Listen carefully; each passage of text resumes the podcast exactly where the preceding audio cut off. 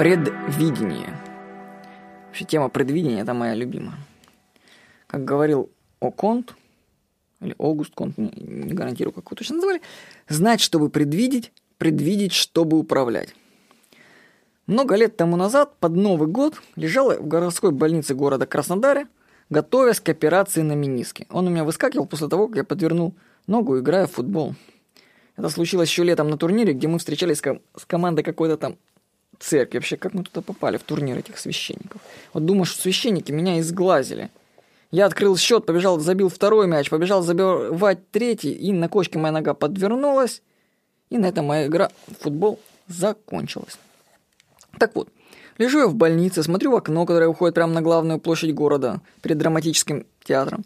Вижу, как идет снег, прогуливаются люди, новогоднюю елку ставят. Вообще думаю, вот местечко для больницы выбрали вообще. Издевательское такое. Люди лежат, а вокруг них все развлекаются и празднуют. А нам, между тем, в отделение травматологии, в котором я находился, завозят все новых и новых клиентов.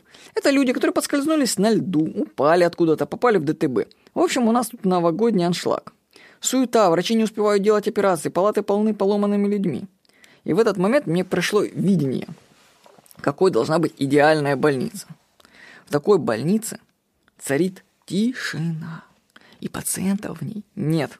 В кабинетах больницы сидят аналитики, которые предвидят болезни и несчастные случаи, а затем предотвращают их. Вот, допустим, каждый год в больнице попадают люди, которые подскальзываются на льду или которым падают на голову сосульки. Почему врачи не узнают у них, где и как это произошло? Ну почему? Ситуации ведь повторяются – Проще и дешевле посыпать опасное скользкое место песком, сбить сосульки, убрать снег, нежели каждый раз делать дорогостоящую операцию. У врачей нет времени или желания заниматься анализом причин.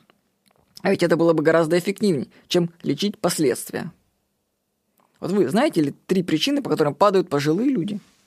А вот есть те, кто занялся этим исследованием и вывел, что пожилые люди падают по трем причинам.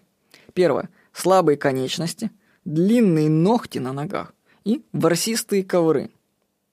Укрепляйте мышцы, делайте педикюр и уберите ковры. Вероятность падения пожилого человека снизится на 80%.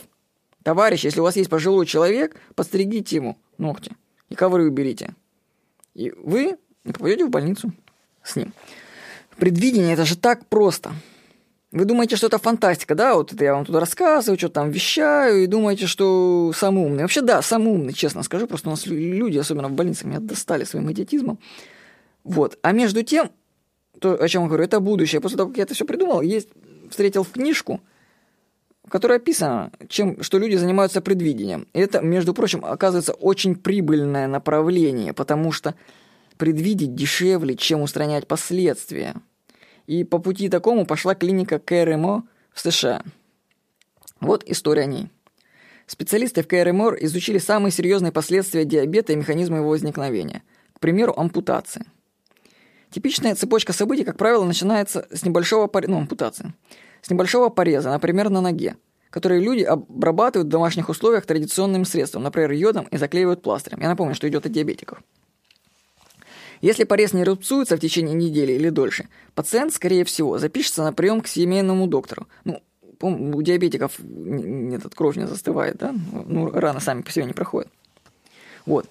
То есть, если он не рубцуется в течение недели, он, скорее всего, запишется на к семейному доктору. Тот, в свою очередь, продезинфицирует рану, сменит повязку и даст пациенту определенные рекомендации. Но нет гарантии, что этот наш пациент будет следовать этим рекомендациям.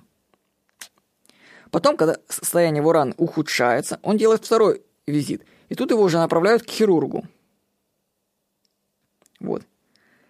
Это единственный выход для среднестатического, полностью загруженного врача первичной помощи. Но после того, как человека направили к хирургу, люди выдерживают паузу, но им лениво туда идти.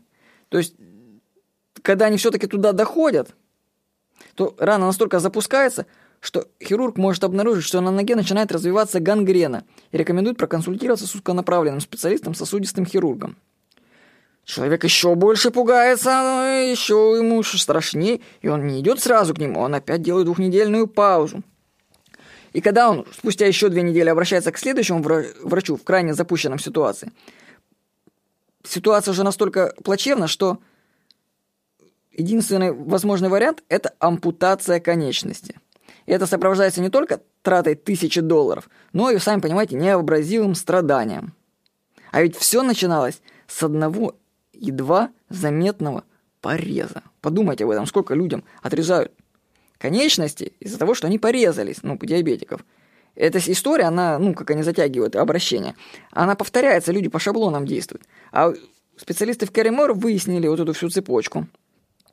В ответ на эту проблему они, у них открылся центр оказания помощи людям с порезом. В центре работали медсестры, основной задачей которых было оказывать помощь пациентам-диабетикам с небольшими порезами. Через день они делали перевязку и несколько минут уделяли разговору с пациентом, чтобы убедиться, что рана заживает нормально. Количество ампутаций среди пациентов КРМО, страдающих диабетом, снизилось, внимание, на 80%. Это пример, приведен в книге «Управление спросом. Как создавать продукты-блокбастеры». Адриан Сливодский, Карл Вебер. Видите?